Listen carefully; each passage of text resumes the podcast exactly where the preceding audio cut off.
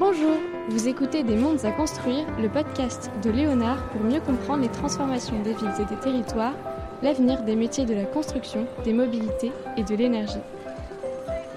Cette saison, nous nous penchons sur l'hydrogène. Depuis plusieurs années, l'hydrogène fait figure de solution miracle pour décarboner les mobilités, l'industrie et stocker les énergies renouvelables. Mais comment est-il produit? Comment est-il stocké et transporté? Quels usages peut-on en faire? Nous commençons cette série de podcasts par l'hydrogène. Avant tout, connaissez-vous l'hydrogène?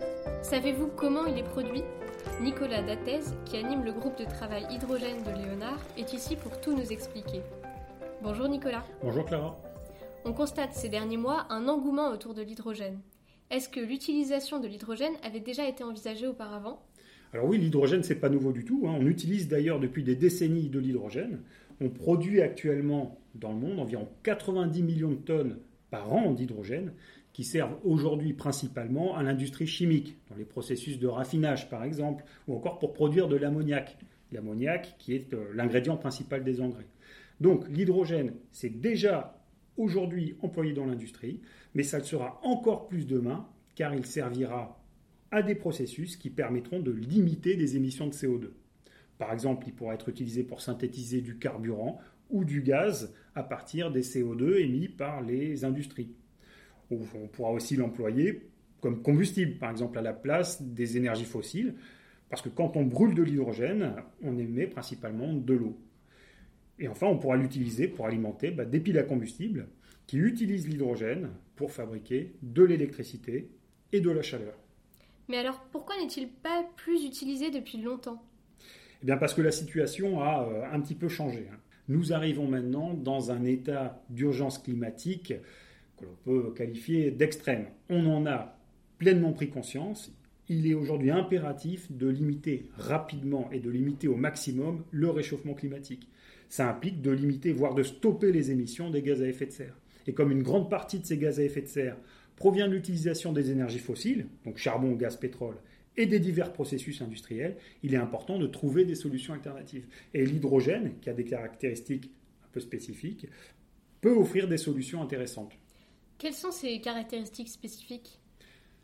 Alors il y, a, trois grandes caractéristiques à retenir pour l'hydrogène. La première, c'est que euh, l'atome d'hydrogène est omniprésent. C'est l'élément le plus abondant sur Terre. On le retrouve dans les composés organiques. Nos corps, par exemple, sont constitués aux deux tiers d'atomes d'hydrogène.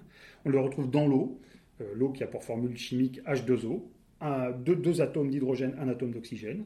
Et on le trouve également dans les hydrocarbures, comme le méthane, par exemple, qui a pour formule CH4.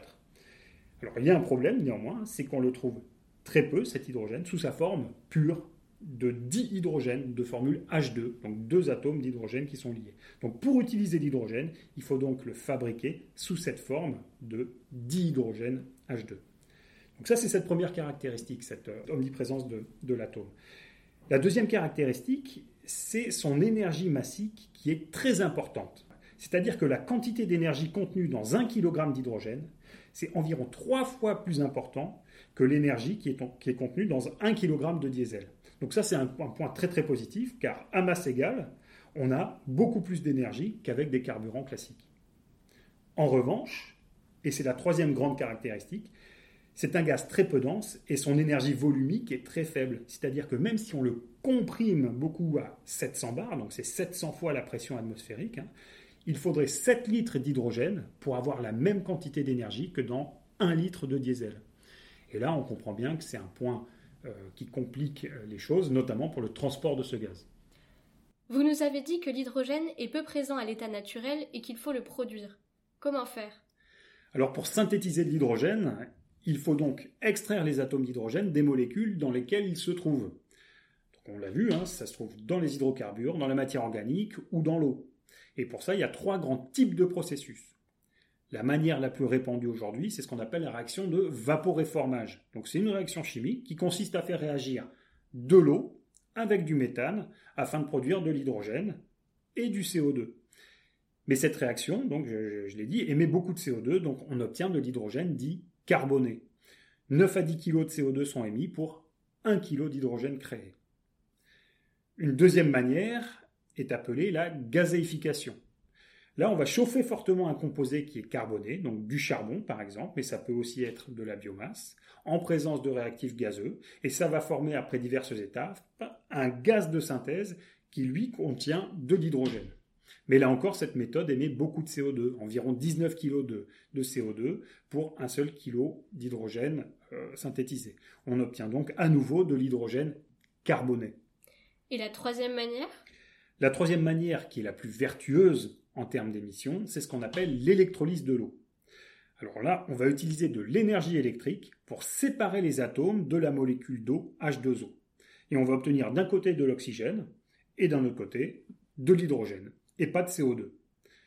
Donc j'ai dit que cette manière était la plus vertueuse, mais attention, hein, ça n'est le cas que si l'énergie électrique qui est utilisée pour faire cette électrolyse est elle-même décarbonée.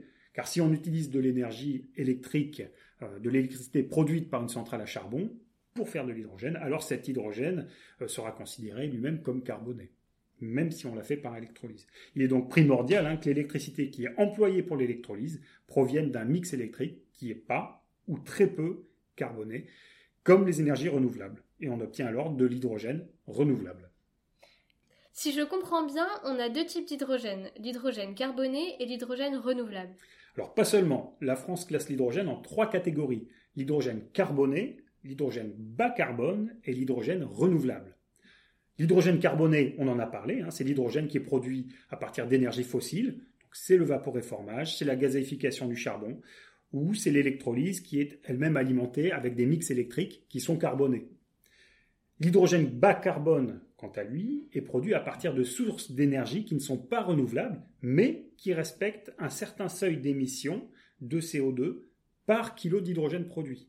Donc, ce seuil d'émission, il n'est aujourd'hui pas fixé, hein, il est en cours de discussion en lien bien sûr avec l'Europe, mais il devrait s'approcher de 3 kg de CO2 émis par kilo d'hydrogène produit.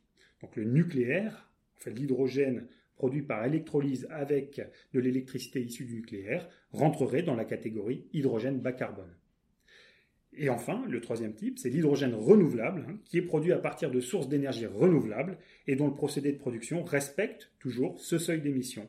Donc la manière la plus évidente de faire de l'hydrogène renouvelable, c'est l'électrolyse à base d'électricité issue des ENR.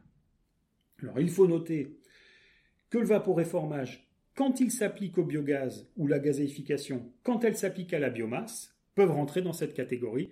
Et cela car la biomasse et le biogaz, qui est lui-même issu de la biomasse, hein, ne contiennent pas de carbone fossile.